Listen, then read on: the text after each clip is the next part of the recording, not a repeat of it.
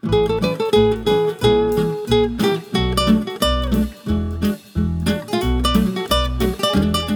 привет! Это подкаст «Не перебарщивай». Здесь мы обсуждаем популярные мнения о еде, вариации приготовления различных блюд, кулинарные традиции и пищевые привычки. Некоторые из них порой кажутся странными, а кому-то даже дикими. О том и поговорим. Этот подкаст мы делаем в студии Red Barn.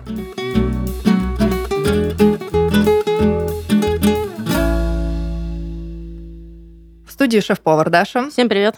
фуд-журналист Даша, Bonjour. ресторатор Денис Здравствуйте, мальчики и девочки. и я, Лиза, человек, который просто любит есть. Спонсор этого сезона – наши дружочки-пирожочки из Grow Food. В этом выпуске мы обсуждаем благородные сыры. Что же в них такого благородного? Благо, вонючие сыры. Благо вонючие. Да, ну, благородные, они же и вонючие зачастую. Смердящие. Можно поставить знак равно между ними? Благородные всегда вонючие или нет? Мне кажется, это нет. точно такая же маркетинговая история. То есть, если бы вонючие сыры были в простом доступе, и они были бы там вообще, ну, везде, везде, везде, у смердов у всех, условно говоря, то они бы не пользовались такой там суперпопулярностью. И, наверное, элитарным бы считалось, может быть, сырный продукт какой-нибудь, типа современных российских. Не очень... Омичка. Амичка, да. Или плавленый сырок карат. Сколько карат ты хочешь да. Он назвать бы был там на, на пике. Но, возможно, это все-таки, наверное, в первую очередь с э, процессом приготовления и сложностью приготовления связано. Ну, на самом деле, давайте определим то, что любой сыр пахнет, да? Но не все пахнут как э, сыры с мытой коркой. То есть область благородных сыров гораздо больше, чем э, область вонючих сыров. Ну, Вот Подождите, но есть же еще пармезан, пекарина. Это благородные сыры? вот. Ну, Благородные. вообще да. Они- Вонючие они. А давайте, подождите, какие сыры неблагородные? Мне кажется, тофу Ой-ой. вообще вот какой-то он... а, Это не сыр. Ну, он типа тоже, как считается, сырный продукт, но он не сыр. То есть все остальные феодалы, Соевый. а он так. типа, Давайте, определимся, что мы подразумеваем сыр, который сделали из, Из молока. коровьего молока. Ну, не обязательно из А, коровьего, но которое дало какое-то животное. Потому Так. что ты не можешь подоить миндаль, да? Да. Или сою. Так, хорошо. И давайте второй момент сразу. У каждого человека свой опыт восприятия запахов. Да, для кого-то будет а, и, и пекарина вонючим, и для кого-то и овечий сыр какой-нибудь, овечья брынза будет вонючим. Ну, люди, воспитанные на там таком вот э, блеклом российском, пашихонском или без- Блеклом. безвкусном э, куцом э, чеддере каком-нибудь, который не чеддер, да, то есть для них это все будет э, просто как что-то шокирующее, вызов э, и, и- просто... Вонючая вонь. Да, Я- я у вас хочу- это протухло, вы, пожалуйста, унесите, и не надо Ну, тут мне. еще тоже нужно понимать, что есть, да, такая советская традиция, опять-таки пищевая, возвращаемся к ней там из выпуска в выпуск. И сыр это все-таки не совсем самостоятельный продукт у нас. Это часть какого-то блюда, им что-то посыпают, чтобы запечь, с ним делают, не знаю, бутерброд там и так далее и тому Мясо подобное. по-французски. Ну, я это имела в виду, просто произнести не смогла. Не хватило Не душевных сил. хватило. Что-то из детства страшное. а И, я да. читала недавно, кстати, у Лашманова в канале, что мясо по-французски действительно придумал француз, который жил в России, и название прижилось, потому что французы любят все посыпать э, сыром. Вот это вот у них аддикция на плавленый сыр. Туше. Да. Не, ну просто для многих людей э, и камамбер-то пахнет абсолютно точно. Немытой ногой. э, я вот когда готовилась, читала, что какой-то французский поэт э, называл запах камамбера запах ног бога. О боже, как романтично. Очень романтично. А вот эта знаменитая картина Сальвадора Дали «По- «Постоянство памяти», где часы истекают, он вдохновился камамбером, который Ага, это расплавился. знаю, да. Как, как он пах при этом, это уже, конечно, второй вопрос. Но по мне так камамбер ну, довольно приятно пахнет. Э, Он Какой-то пахнет гриб- грибной, да. Грибом. Ну, все-таки я хочу понять, какие сыры можно считать неблагородными. Вот куцый чеддер, это ты сказала сама.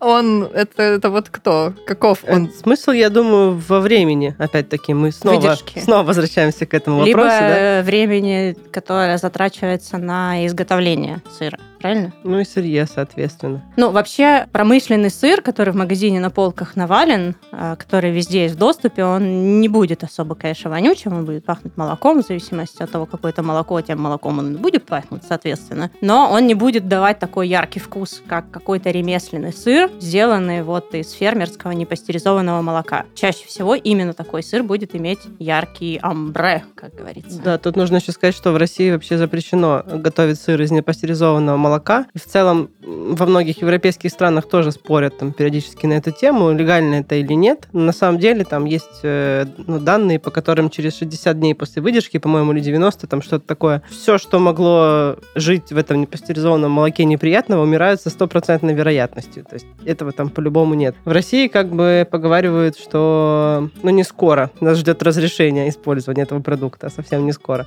Ну, мы еще и с делать не научились, как бы.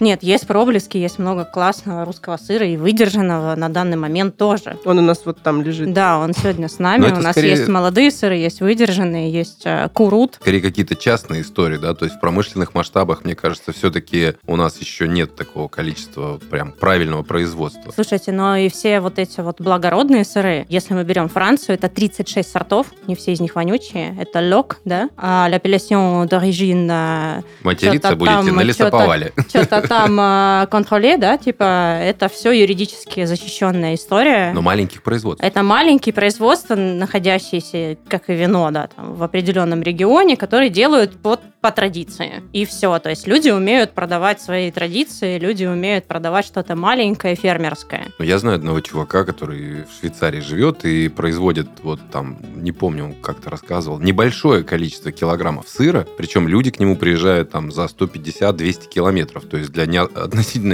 небольшой страны это прям, ну, ты должен очень сильно любить сыр и понимать, что это действительно крутой продукт. Вот, я не знаю, ну вот э, в Краснодарском крае я бы, может, съездил э, в село Черешня. Вот там делают на козьем молоке сыр, ребята. Очень крутой, и он там прям, ну, стоит каких-то сумасшедших денег. Тоже ограниченное количество, и они как поставщики, я знаю точно, что, ну, прям за них дерутся. Вот у меня в баре было несколько их видов сыров, но поскольку как бы не совсем концепт там сыроедения, да, то есть тусовка, алкоголь и танцы, но были сыры, и их знают. Я к тому, что локальные производства очень круто развиваются, и вот э, в отличие от больших государственных машин, которые там не могут использовать какие-то стандарты, да, то есть у них там ГОСТы еще свои прописаны, там какие-то. Маленькие производства как раз-таки и выстреливают. И очень приятно, когда ты заходишь в магазин и видишь там фермерский, да даже на рынке у меня есть. Вот на рынке есть несколько маленьких лавочек, которые торгуют фермерским сыром. Ну, какие-то там сулугуни, что-то такое, не суперсложное, но очень приятно, когда ты можешь выбрать не только пашихонский или супердорогой Ну, там слушай, мы- брюер. Мы начинали в блоге, мы писали про фермеров, и из них половина была сыроделы. Я помню, как Лена Ипатова, которая Ипатов сыр, э, стояла на кухне в соседнем доме, мы с ней соседи, и с ребенком в переноске за спиной варила сыр в кастрюле дома. А сейчас они торгуют сыром на всю Россию практически. И мы с ней познакомились на каком-то маленьком фестивале, где было там вино, сыр, не знаю, там это все под адским дождем, под каким-то навесом на поляне происходило. И она торговала сыром там, не знаю, по 200 рублей в баночке. Мы купили тогда козий сыр, это был, это был такой мягкий, который просто можно намазать на хлеб. Я просила ее после этого Это офигенно. огромное количество раз повтори, пожалуйста, его. Она говорит, он типа очень свежий, там быстро пропадает, ну вот как рикотта, а-ля, ну такого формата, только он был как крем прям. И говорит, ну как бы он Как не особо востребован, да. И в общем с тех пор вот один раз, один раз удалось его попробовать, это было потрясающе. А сейчас у них классное производство, и они делают самые разные сыры, и колбасы в том числе сыровяленые они делают. И они сейчас даже сделали сыр, кстати, который называется реблушон. Это такой один из самых популярных сыров э, с так называемой мытой коркой, то есть это когда э, сыр обмывает в каком-то алкоголе, отваре трав, чем угодно, но чаще всего в алкоголе. И на нем, то есть как бы твердая часть этой корочки, она смывается, образуется такая красновато-коричневатая, мягкая, склизкая корочка. Она не очень выглядит секси, пахнет вообще не очень секси, но... Ну, это на любителя. Ну, на любителя, да, кстати, это довольно прикольно. Быстро согласилась. Собственно, половина сыров, которые сегодня с нами здесь в студии, это фермерские сыры местные. Там это молодой шанклиш, ребята в Краснодаре а, варят сыр, делают вино. Это выдержанный грюйер из, э, от Николаевских сыроварен. Вот, у них офигенская гауда, прям вообще супер. И у этих всех сыров выдержанных есть э, своя тоже ароматика. Но она, естественно, она более мягкая. Это какие-то уже будут ноты орехов, э, сухофруктов, естественно, сливочные тона. Надо же понимать, что есть запах, да, а есть аромат. То есть аромат э, мы можем не только носом чувствовать, а всеми слизистыми. То есть, э, ну, это вот э, как когда мы лук режем, да, и мы плачем, потому что... У лука аромат? Не аромат, ну, и аромат в том числе. Мы его и вдыхаем, то есть мы можем слизистыми тоже чувствовать э, букет. То есть у сыра, как и у хорошего вина, Ну, когда вот глаза режет, это аромат. да, да, потому что глаза это слизистая, да, да, да, это, ну, как бы воздушное соединение, которое, попадая на нашу слизистую, мы плачем. Но нет вариантов не плакать, когда ты режешь. Не, ну я зашел, когда на производство сыра, вот к товарищу, который меня в Томске, я тоже плакал, потому что, э, ну, как бы это не аромат, это Ну да, прям сырное производство пахнет... висящая такая вот просто биомасса, молекулы, которые попадают тебе в глаза, просто их разъедают. Это биологическое оружие. Вообще можно просто вот напросто выпускать таких людей на скопление неприятеля. знаешь. Ну, ну, там же опять э, такие, как и в истории про хлеб, э, трудятся невидимые работники фронта. Это бактерии, Это дрожжи, плесень. дрожжи и плесень, да. И, соответственно, они друг с другом борются. И в зависимости от того, кто кого, и меняется А сыродел аромат под- сыра. Сыродел подходит и подначивает их. Не Ребятки, только, давайте. не только сыродел, но еще и э, человек, которого зовут э, Афимер. Аф- Афилер. Афилер. Это Афилер. ма- мастер афинажа. Афинаж – это процесс, э, контролируемый процесс вызревания сыра. Вот откуда слово аффилированное вот это все. Аффилированные Ну, компании. Ну, вообще, кстати, вы же знаете, что сыр нужно есть всегда комнатной температуры. Да, чтобы он есть- достиг правильной Да, и вы сможете раскрылся. почувствовать все его органолептические свойства только если будете есть его комнатной температуры. То есть, если вы собираете какое-то там застолье или у вас какая-то дегустация, вы сыр сначала на стол выкладываете, он там доходит до нужной консистенции. У него такая слезка даже может выделиться на Испаринка. поверхности. Вот Так это уже сейчас секси. меня сожрут. Да. Плотный сыр. А вот скажите, ну это извечные вопросы, и, в принципе, наш подкаст на него отвечает достаточно однозначно. С чем то или иное сочетать? С чем лучше сочетать э, тот или иной сыр? И вот тот самый ответ, который я предполагаю, да, который мы в итоге выведем, с чем хочешь. Вот как тебе вкусно, так и ешь. Но, тем не менее, какие-то наиболее универсальные сочетания или, может быть, наоборот, неочевидные, но очень прикольные для каких-то сортов. Блин, мне нравится сыр сам по себе. Во-первых, нужно понимать, что вот э, эти сыры, о которых мы говорим, благородные, да, как мы их обозначили. Они как устрицы. У них у каждого супер сложный вкус. Им ничего не нужно. Ну, то есть они сами по себе хороши. Ты можешь их запивать. Лучше всегда, в общем-то, все запивать вином. Тогда можно не разочароваться. Ну, хлеб обязательно. Ну, с медом вот эти извращения тоже бывают хороши. Почему смотря какой мед, смотря какой мед. То есть, если это классный какой-нибудь там каштановый мед, либо очень цветочный, наоборот, мед, это, это- он классно подходит. Мед от пчел, короче. Нет, крашеный каштан- сахарный каштановый сироп. кайф, да. Да. А, Какой-нибудь конфитюр крутой. Свежие фрукты. Я когда читала всякую инфу интересную Сидр, про сыры, кстати. Наткнулась на такие варианты. В Великобритании сыр с голубой плесенью едят с сельдереем и портвейном. Интересно просто, вместе ли это все? Класс, и, мне и кажется, это портвейн, вообще- Под и портвейн вообще сельдерей, всё, что и угодно. Мне сырочек. кажется, На это Или деление. вообще, сладкий. А вообще в. Дании, в Дании с хлебом и бисквитом. И хлеб, и бисквит. Да. Я надела все лучшее сразу. Блин, помнишь историю про бутербродостроение датское? Конечно, там у них все лучше Ну да, сразу, в принципе. моребрёды. Там несколько уровней просто как бы пирамида. Причем ну, зачастую не очень сочетаемых продуктов. Их должно быть очень много в определенном порядке, причем обязательно. Да, то есть там есть э, алгоритм, если ты... Килька, холодец, да, да, да, майонез, да, помидорка. да, да, да, да. О, Паштет. горошек. Паштет. И называются Укроп. они «Ночной перекус ветеринара», «Восход там над э, Гудзоном», условно говоря. То есть э, датчане вообще достигли того, чего нам не понять. Мы там кинули докторскую кабачковой икрой элитарной, помазали э, булочку и кусь. И уже кайф. А вы тут мытый сыр, Сарк- мытая корка. Я вспомнила про саркофаг. Ты помнишь это? Ну Вообще, да. мне кажется, у всех есть история какая-нибудь с сыром. Вот про саркофаг это смешно. Это какая-то столовая прибрежная такая. Это название? Ну, мы, это мы вот так назвали. Ну да, там был вот этот кусочек э, батона, ой, господи, кирпичика, э, который был порезан на На прямоугольник такой, как в детском саду. Да, да, да. промазанный э, сыром э, маслом, и сверху лежал сыр, и это выглядело все реально как гробик, как саркофаг. То есть мы сегодня будем говорить про сыр зловонный епископ. Мне кажется, с саркофагом бы очень сильно э, поконкурировали они. И вообще, на самом деле, почему епископ сыры-то вот эти вот вонючие начали варить монахи? Как это произошло? Естественно, у церкви, как э, института, было дофига земли. На земле паслись всякие животные. Животня. Животные. Животные кусаете траву.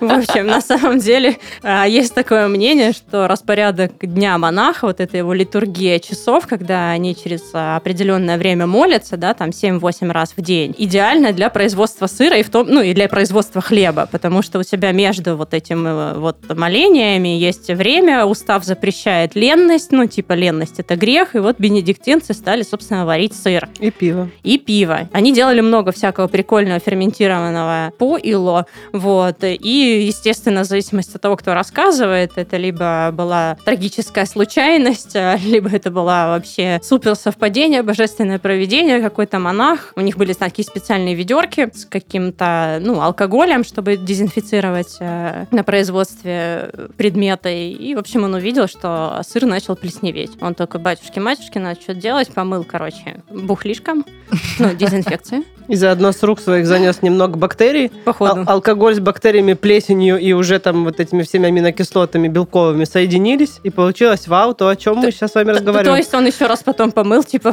по- Я почему-то вспомнил фильм «Американский помогает. пирог», и мне кажется, что процесс мог бы быть и другим. Ну, не знаю, ну, ну, бог же все видит. Вот, вопрос. Э, Сакральное место, опять-таки. Ну, тем более, он же сам это жрать потом будет. Ну, Как бы, Мгм. конечно, он бы мог над своими товарищами прикольнуться. Но, блин. Но ну, не и- исключено, понимаешь? ну, мы не можем, мы не знаем, если бы мы знали, что это такое, но мы не знаем, что это Ну, мы, такое. кстати, очень часто с вами, когда разговариваем, мы приходим к мысли, блин, ну как люди до этого додумались, да? То есть что должно было стукнуть в голове, чтобы ты там соединил вот эти вот части, и у тебя получился новый продукт. Там сыр в овечьем желудке мы еще там будем говорить, да? Но что должно было быть у человека в голове, что мы тут так, чтобы он дозрел, надо его положить в овечий желудок. Ну, потому что, Жесть что, ну, пакета не было. А, пакета под рукой просто не было. Ну, Ну, да. знаете эту легенду, которая вряд ли имеет что-то общее с реальностью, что юноша какой-то э, где-то возле деревни под названием Рокфор отдыхал в пещере и увидел прекрасную девушку. И он там куда-то за ней пошел, а в пещере бросил э, свои пожитки и еду, свой Пожитки. обед. И потом, вернувшись через время, он обнаружил э, еду, и в частности сыр тоже заплесневелыми, с такой Да, пушистой корочкой. Отдыхал в пещере с девушкой, да, получается? Не-не-не, а он отдыхал, он отдыхал где-то за пределами Ага. пещеры. В пещере тем временем отдыхал его обед. И вот он э, увидел там все это в плесени, но был так голоден, что все-таки схавал. И, и так ему понравилось, что он разнес эту благую весть о том, что плесневелый сыр вкусен э, по всем городам и Блин, весям. Вот вообще интересно, что если просто оставить сыр, и он заплесневеет, да, то эта песня, она будет только снаружи. Чтобы она попала вовнутрь, нужно прокол сделать в самой головке, иначе как бы вот эта голубая плесень внутри, она не будет жить. Поэтому мне всегда было интересно, а, чем тыкали сыр, который оставили в пещере, как бы возвращаясь к американскому пирогу опять, мне з- закольцевали сюжетик. Монахи, монахи, Монахи. бедные. Да, мясо, не ели, специально сыр варили, чтобы мясо не есть, но в сыр тыкали. Блин. В общем, помыли они этот сыр этим бухлишком. Получилась какая-то лютая вонь, короче. Он все мыл и мыл, становилось все хуже. Он там позвал какого-то старшего. Старший такой, господи Иисусе. В общем, поскольку в Средневековье ну, со жрачкой было все очень плохо, люди жили в ситуации тотального голода, выбросить они это не могли, пришлось пробовать. А Они оказалось, что это Попробовали, очень, очень, прикольно. Сливочный, сладкий такой, а, как будто заварной крем. Ну и стали, в общем, так делать. Легенда, конечно, красивая. С точки зрения маркетинга все ок. До сих пор а, половина вот этих вот вонючих сыров с мытой коркой называется в честь а, монастырей, в которых они были, собственно, придуманы. Вот. Возникает только вопрос, почему все решили одновременно, не сговариваясь, мыть сыр бухлом.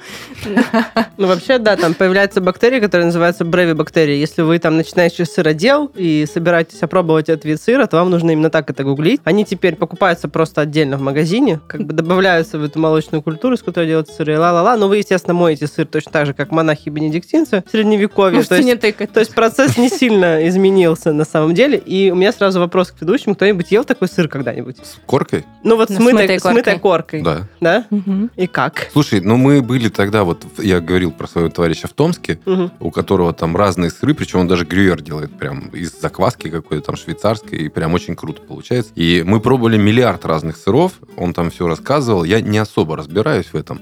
Я помню, что был сыр с мытой коркой, но это был уже третья бутылка вина, честно говоря, и все сыры приобрели уже уже достаточно одинаковый вкус. Да, вкусно, знаешь, как когда пробуешь что-то необычное, и когда, ну, мясо какое-нибудь, ну, как на вкус? Ну, на вкус как курица. Вот, вот то же самое было уже, э, ну, там... Куда пошел ты корку помыл? Да, да, да. Вот, и- э, Мне понравилось. То есть это было вкусно, это было необычно. Ну и там какие-то там травки, что-то вот Да. это вот на корочке еще. Ее иногда срезают. Даже некоторые сыроделы ее срезают. э, И кидают собакам, как Да, помнишь. такое было у нас тоже. Мы очень много, кстати, были на таких сыродельных вообще. И в сырных камерах, и где только там мы не На- совершенно разных. И козьи сыры, и мягкие, и зрелые, и со своим стадом там чувак э, возле Абраудерсо раньше жил, сейчас переехал. И он делал там монтазио, типа очень такие твердые сыры. У него была большая камера такая для вызревания сыра, где он реально целые головы пармезана держал. И он срезал так корку в сантиметр толщиной на пармезане и кидал псам Он говорит, просто. это собакам. И мы такие, блин, а можно мы сидеть хорошо? Дай лапу на. Не, я вспомнил, вот что было еще круто, у него они делали э, рахлет или рах... Раклет, Раклет. да, вот это называется. Вот это была вообще интересная штука, чугунная сковородка, на ней там обжариваются Мгм. всякие ништячки, там грибочки, какие-нибудь колбаски, еще что-нибудь, и потом это на хлеб, и вот это такая Сверху Вот такой толст- отрезают. Да. толстенный кусок этого сыра, такой прям сантиметров 2-3, огромный пласт, вот он расплавляется, и потом вот этим все заливаешь. А может, это, конечно, очень А тут вкусно. у меня есть про сыроклет ремарочка из издания «Вокруг света», где, значит, где его запах описывают как напоминающий некоторым аромат разлагающегося трупа. Аромат. Аромат. Аромат разлагающегося трупа. В Летуале можно купить. Кстати, я вас приглашаю.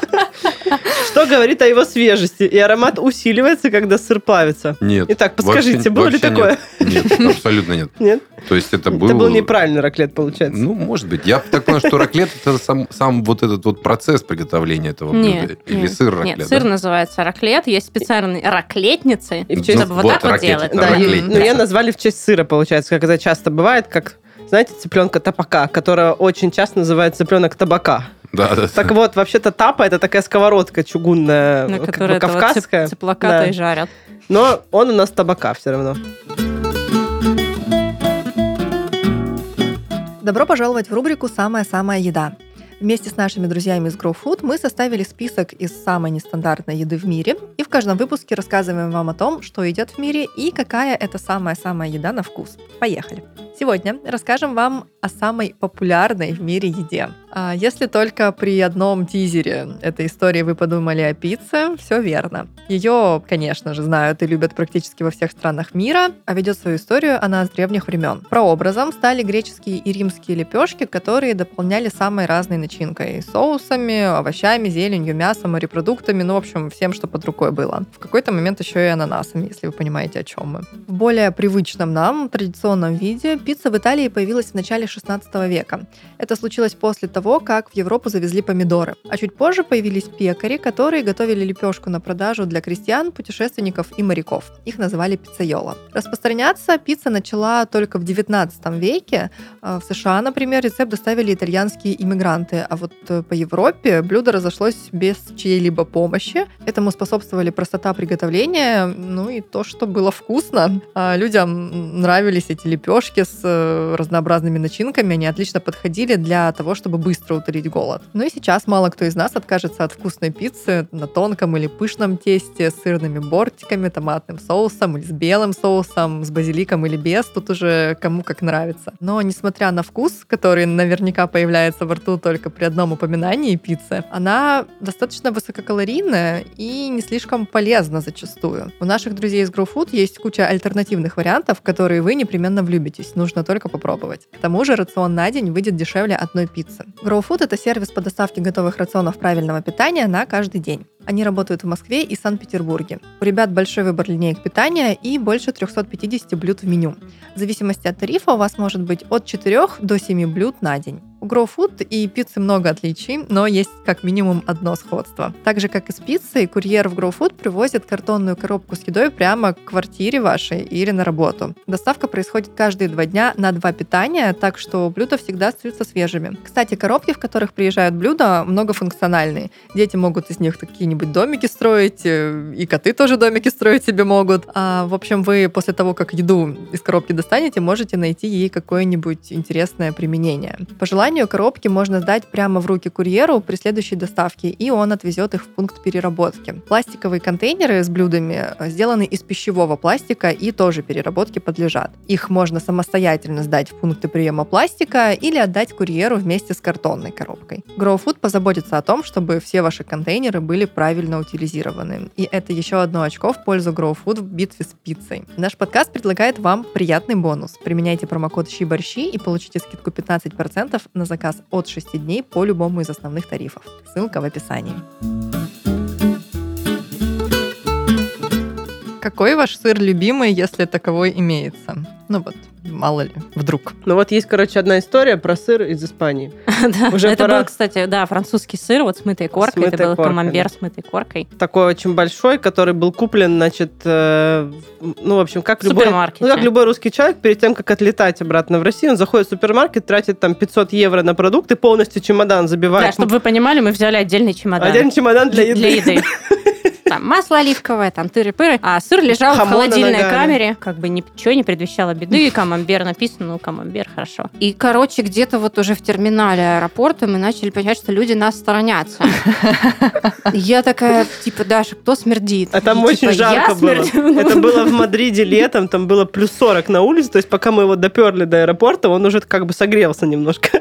Вот до той органолептической инсинуации он дошел, когда, собственно, ну, нас... Слезка, за- за- слезка потекла. Да-да-да.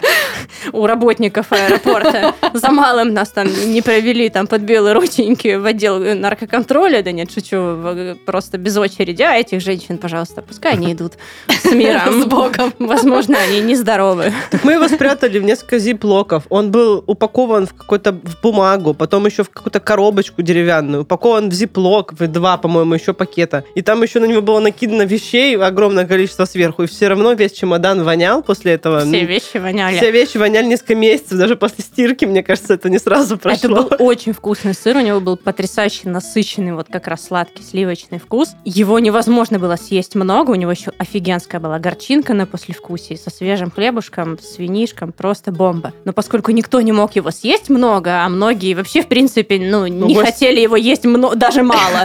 В общем, этот сыр очень долго прожил в холодильнике. И каждый раз, когда дверь открывалась, гости замирали, не знающие серии это, что это такое? Блин, может, мне не надо есть вообще ничего, что здесь есть? Что воняет? Но у меня есть похожая история, не такая драматичная, а, потому что степень э, вони, видимо, была в разы ниже, но я тоже везла несколько, а, как сказать, это и не головки, и не куски, а вот это был наш отель или Невшатель, и он, конечно, тоже адски вонял, но я, в принципе, справилась, такой, такой ситуации у меня не было, чтобы шарахались люди. Это вот цирк в форме сердечка из Верхней Нормандии, который the специфическим, естественно, запахом обладает, но вкус у него не сладкий такой, не сливочный, а скорее острый. Ну да, стринка это очень Да. прикольная, Не, мне нравится просто, вот, честно, вы меня сыром не закидайте, только обычный сыр, который я знаю, что вот когда ты кладешь его в микроволновку и Куцый запекаешь, чеддер. Любой вообще куцый чеддер, там же в процессе происходит разрушение всех э, белковых соединений. Скреп. Это уже не сыр, да, если это не скрепы какие-то. Ну вот мне нравится он плавленый, и вот, вот хоть убей, вот с детства такой люблю. А так, ну, наверное, вот с плесенью какие-то вот такие сыры мне больше нравятся, чем, чем даже твердый пармезан. Мне нравится очень пекарина, на самом деле, но настоящий вот овечий пекарина. Он тоже очень острый, кстати. Ну, он такой, у него остринка довольно ярко выраженная. Ты его вообще много не съешь, он еще супер соленый, то есть его можно добавлять в качестве специи там в разные блюда, смешивая с пармезаном или каким-то другим не супер насыщенным сыром, потому что пармезан все-таки как бы настоящий, он тоже довольно насыщенный такой по вкусу. С куцым чеддером. Да, но, но- еще есть такой сыр супер универсальный, я его всем советую, как универсальный вообще улучшитель любой еды, это Белпер Кнолл. Этаноли. Ой-ой-ой. да. В, в черном перце по возможности, то есть там будет такая чесночная серединка довольно спелая, такая очень твердая. Его можно тереть на все. В салат, в яичницу, я не знаю, на макароны, на пиццу, на что вообще угодно его можно Реально тереть. как приправа. Да, суп. это супер приправа, то есть у тебя там и перечный вкус, и чесночный, и вот этот вот выдержанный сыр очень классный. Его хватает надолго, он прекрасно хранится, он стоит недорого, его уже много кто делает. Если он не очень классный, то потереть его тем более прикольно. Если он классный, то с красным тонинным вином это вообще лучшая пара ever. Вот прям Уля-ля. Союз создан на небесах. Его Как, как сухая- абхазский вот этот копченый сыр и чача. Да, можно и Но так это сказать. небеса мои обетованные. Чуть ниже стратосферы. Его сухая структура меня просто настолько всегда впечатляет. Вот это как И как- чесночная да, вот какая-то около даже какой-то крахмалистый, что ли, какое-то Ну ощущение. всё, И всё. я- вы знаете. У нас сегодня, кстати, есть его как бы молодой брат. Да, это Младший. шанклиш, это ближневосточный сыр. Тут зерно сырное, как э, у Белпера, вот, но он в маслице, он с паприкой и со всякими пряными То есть травами. это молодой белпер без обсыпки. И не выдержанный, то есть такой, как а-ля фетоподобный, то есть его тоже прикольно намазывать на хлеб. Фетоподобный, да. Знаете, что еще? Вот мы несколько раз сегодня, естественно, упоминали вино. А, понятное дело, что ничего лучшего мы не сможем найти э, в качестве аккомпанемента в виде напитка. Но тем не менее, а, с чем еще? Сидр. Сидр классный, вот Кофе сухой. я люблю, например. Кофе, да, Мгм. офигенно. Чай тоже какой-нибудь хорошенький, такой Чай. черненький, тонинный. Я Чаёк. люблю вообще на хлеб намазать любой сыр практически, который мажется, если он не супер твердый, это и камамбер, и голубой на хлеб прекрасно мажется, и любой там вот шанклиш, или там смытый корка, любой, вообще абсолютно любой сыр. И тогда, да, это реально с чаем с утра очень даже ничего. Супер вообще сочетание. Это свежий багет, а, это сыр с голубой плесенью. Это то, что меня, наверное, в Париже бомбануло больше, чем какие-то рестораны, потому что так просто, так вкусно. Вот эта горчинка невероятная, это сливочность мякиша. Ну, Да, ля-ля. Мне кажется, если сыр познакомится с фритюром, то там и с пивом хорошо. Да, вполне, кстати. Еще ну, его жареный. можно жарить, а, его можно запекать. Все, что... Да и, блин, пиво есть очень прикольное всякое. И цветочное, и бланш всякие. Это Но мы делали быть, э, сырные шарики стандартные, да, и сырные палочки, но делали их прям посолоней, чтобы человек потом больше пива выпил. Ну, естественно, любая... Бог вам судья. Любая цель э, пивной закуски в баре это чтобы, чтобы продать можно больше алкоголь. Да, это Ну, нормальная мы тема. поэтому в панировку немножко глутамата добавляем, потому что, как известно, глутамат э, усиляет э, вкус соли. Да, поэтому повар потом руки помыл в этом фритюре холодном. Почему? Нет, ну я так попытался пошутить. Стремно, ладно, пойду застрелюсь. Блин, следующий без Дениса, значит, записываем. Денис, мы же собирались выпить. Тогда останемся, И немедленно выпил. Как узнать, что сыр испортился? Вот он э, уже такой по определению вонючий, ну, скажем. То, что мертво умереть не может. Но он же может.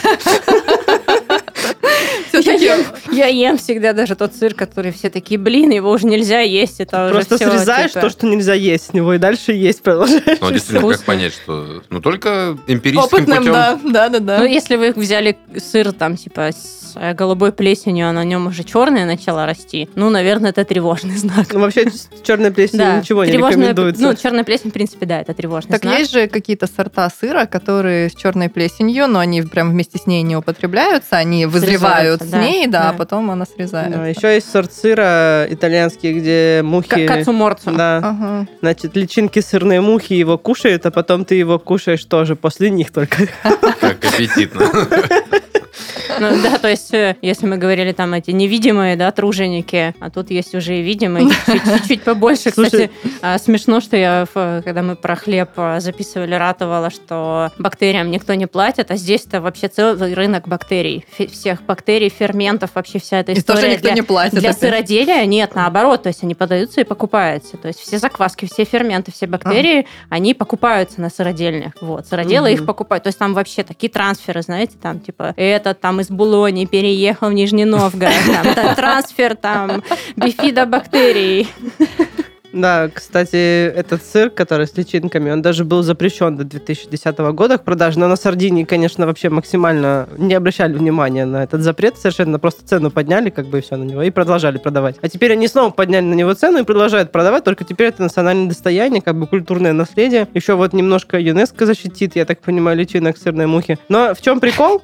Если честно, если вы особенно картинку видите, как я вчера, я теперь не могу об этом говорить, потому что мало что заставит меня есть личинки, на самом деле. Особенно, если ты когда-нибудь видел личинки в мясе каком-нибудь, О, там, или что-нибудь такое. А парыш Анатолий. Опарыш. Хорошо, да. Даша, ну, то навряд ли ты захочешь что-то есть когда-нибудь. и мы просим прощения у всех, кто это слышит. Ну, итальянцы-то едят. А вообще-то пекарина был когда-то. Раков, между прочим, все любят. Ну прекратите. Ну, раков-то что варят. же это Ну, такое? Как бы, да, Ну да. А здесь э, сырная муха. процесс а, термообработки не то чтобы Ну, то есть она там живая, она там ползает, Ну да? прекратите. Она откладывает личинки, они там, они, они кушают сыр, и там даже я читал один источник, в котором, значит, написано, что если их сильно потревожить, они могут прыгать на тебя, поэтому в некоторых местах... Это мой Тихо, сыр! тихо, тихо. Мы его топчем!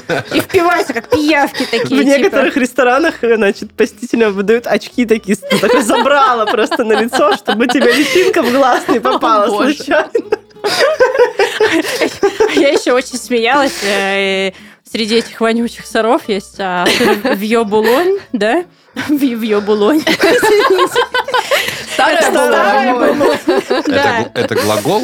Э, Это- Да, в повелительном наклонении. Ты его в ебулонь, пожалуйста, и все будет хорошо.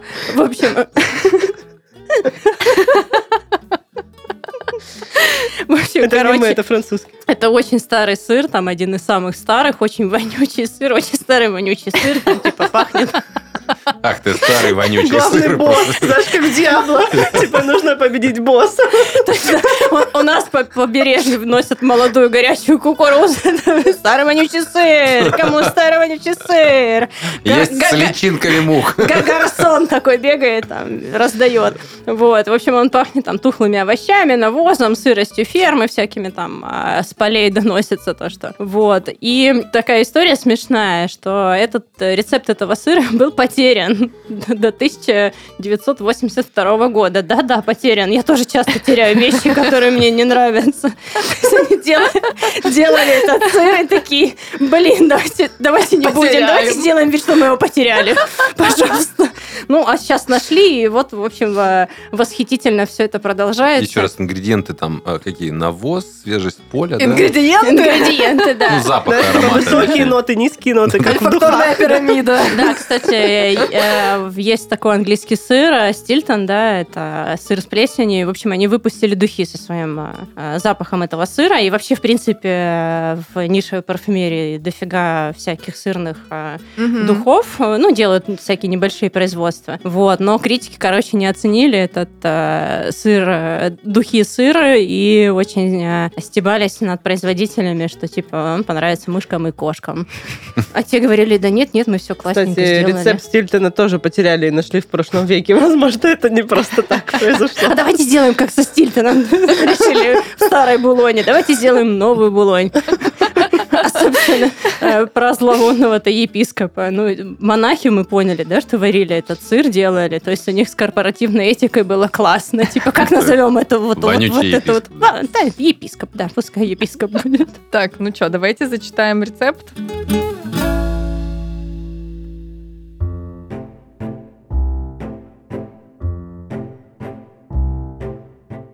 Гастрономический изыск. Запеченный камамбер с вареньем из розы и трюфелем для сыроежек. Камамбер. Одна головка – это примерно 100-125 граммов. Варенье из розы. 20 граммов продается в любом магазине. Почти. Трюфельная паста. 15 граммов. Кедровые орешки. 5 граммов. Булочка бриош. Две маленькие булочки или несколько слайсов от одного батона. Масло сливочное 15 граммов. Технология.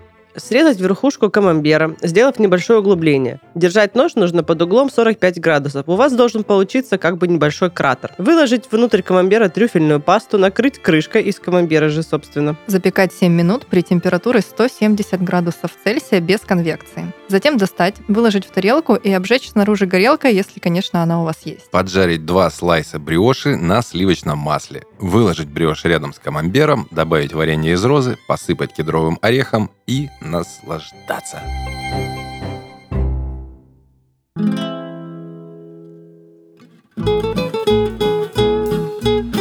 Ну что ж, с вами были шеф-повар Даша, Прощайте. фуд-журналист Прощайте, друзья, ведь завтра в поход идем предрассветный туман. А можно Денис все прощание за всех запишет? Фуд-журналист Даша.